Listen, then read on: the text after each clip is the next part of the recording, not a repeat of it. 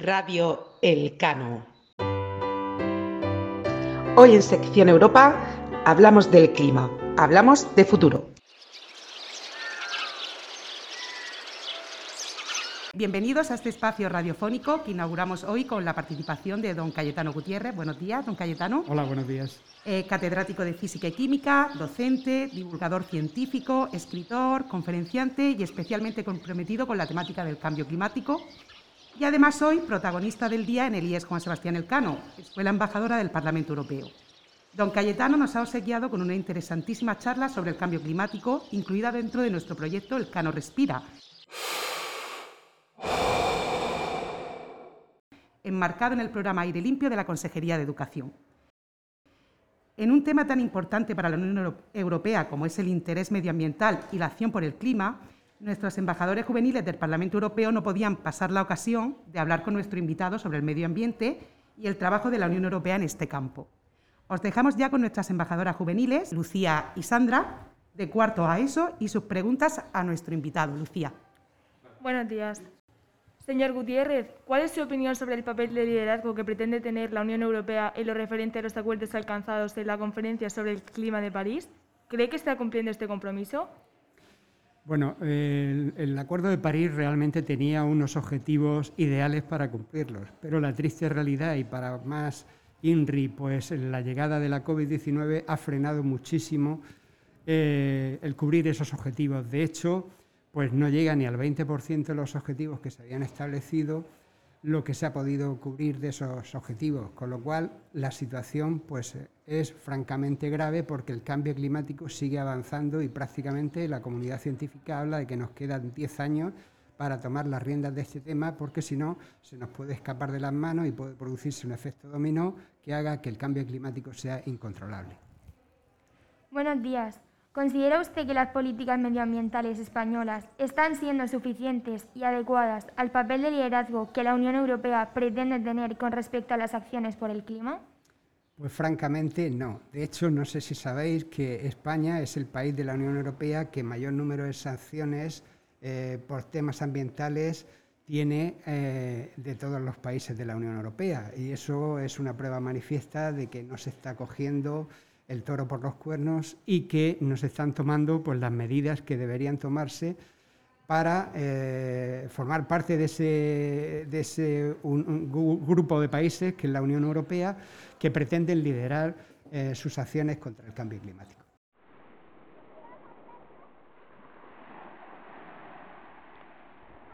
Siendo nosotros un centro de Cartagena, nos toca muy de cerca el problema del Mar Menor. Nos gustaría saber su opinión sobre la investigación de la Comisión Europea acerca del incumplimiento de la normativa europea de protección del medio ambiente en la laguna del Mar Menor, entre otras cosas en lo referido a las directivas europeas sobre los nitratos, la directiva marco sobre el agua y la directiva sobre los hábitats.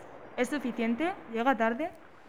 Evidentemente llega tarde. Aquí eh, ha habido una inacción política muy importante los últimos, en las últimas décadas porque arranca desde hace mucho tiempo y la proliferación de la agricultura alrededor del Mar Menor ha contribuido muchísimo a esta situación. Toda la zona alrededor del Mar Menor, la mayor parte de esa zona era zona de secano y no era eh, zona de riego, pero grandes multinacionales han alquilado o han comprado esos terrenos para tener pues una agricultura extensiva donde tienen pues tres o cuatro cosechas al año. Eso ha provocado una cantidad de abonos artificiales con nitratos que llegan al Mar Menor provocando la eutrofización que se ha producido en el Mar Menor y el famoso ecocidio del Mar Menor. Y la verdad es que la situación es complicada. Aquí eh, hay algunas esperanzas. La Universidad de Barcelona tiene un proyecto junto con la Universidad Politécnica de Cartagena, creo recordar, para abordar el tema del Mar Menor y sobre todo la Unión Europea está muy interesada en zanjar este tema y fiscalizar lo que se ha hecho y sobre todo lo que se sigue haciendo mal para cortar de raíz el problema que no tiene fácil solución, pero que se deberían tomar medidas urgentes para subsanarlo porque era eh, un poco la gallina de los huevos de oro de la región de Murcia y que se está estropeando por esa dejación de funciones que han hecho muchos pueblos.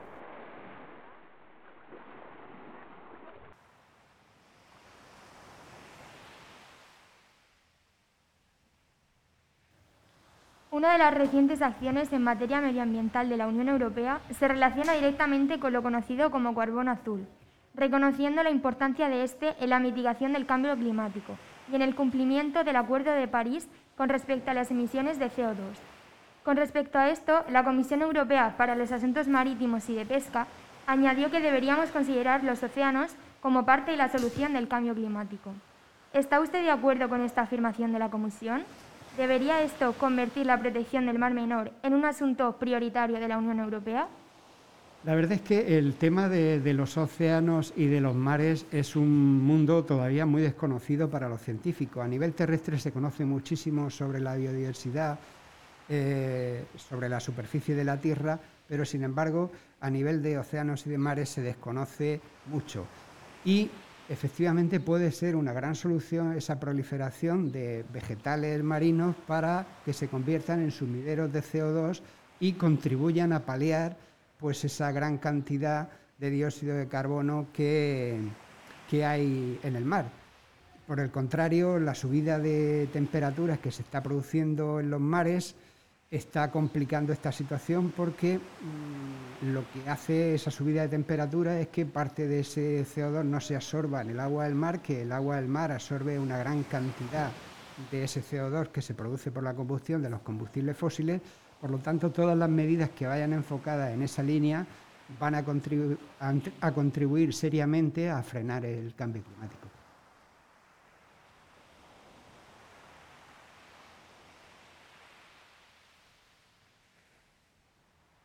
¿Considera usted que la crisis sanitaria del COVID-19 frenará los avances de la Unión Europea para alcanzar los objetivos del desarrollo sostenible eh, de la Agenda de 2030?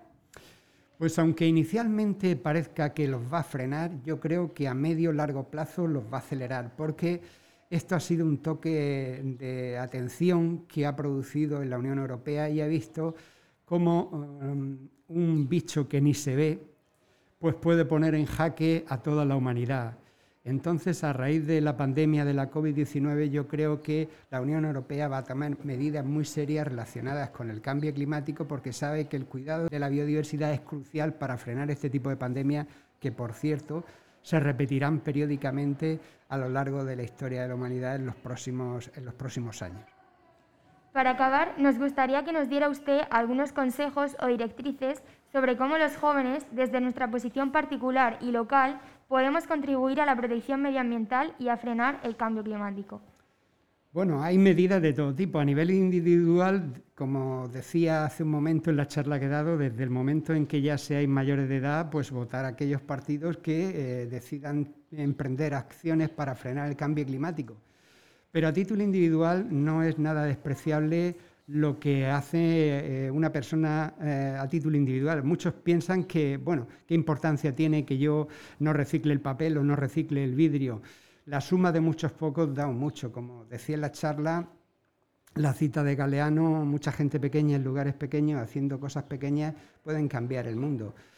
Pero los grandes cuatro pilares que a nivel individual os he citado, es decir, evitar los vuelos transoceánicos siempre que sea posible, no se puede ir a América en barco porque tardarías una eternidad y sería más costoso, pero aquí a nivel europeo o a nivel de España, pues evidentemente utilizar el tren en vez del avión sobre todo, reducir el consumo de carne, eso es crucial. El consumo de carne está provocando, especialmente el ganado vacuno, un impacto ambiental enorme. Es responsable prácticamente entre la agricultura necesaria para alimentar ese ganado y la propia ganadería, pues suponen casi un 20% de los gases de efecto invernadero. Otra tercera medida importante es el tema del coche. Hay que olvidarse del coche. Ahora mismo se está poniendo muy de moda. En París lo están llevando a cabo un proyecto que se llama Ciudades 15 Minutos, donde todo lo tienes a 15 minutos. Desde el colegio, el instituto, el supermercado, el ambulatorio, la tienda, em, la zapatería, todo. Con lo cual no es necesario coger el coche. Esa nueva arquitectura se va a ir imponiendo progresivamente. Y lo que os decía, los coches autónomos están a la vuelta de la esquina. Es algo que va a ser tremendamente económico, como decía, llamar con una aplicación del móvil a un coche autónomo a tu casa, no tienes dependencia, no tienes que tener garaje, no pagas impuestos, no pagas gasolina, no pagas revisiones, no pagas seguros y a la larga te sale más barato.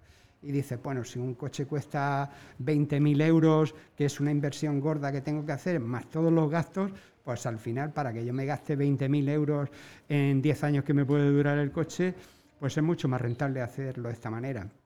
De todas formas, los jóvenes ya no optan por eso, optan por los coches compartidos y por los coches de alquiler para sus desplazamientos largos.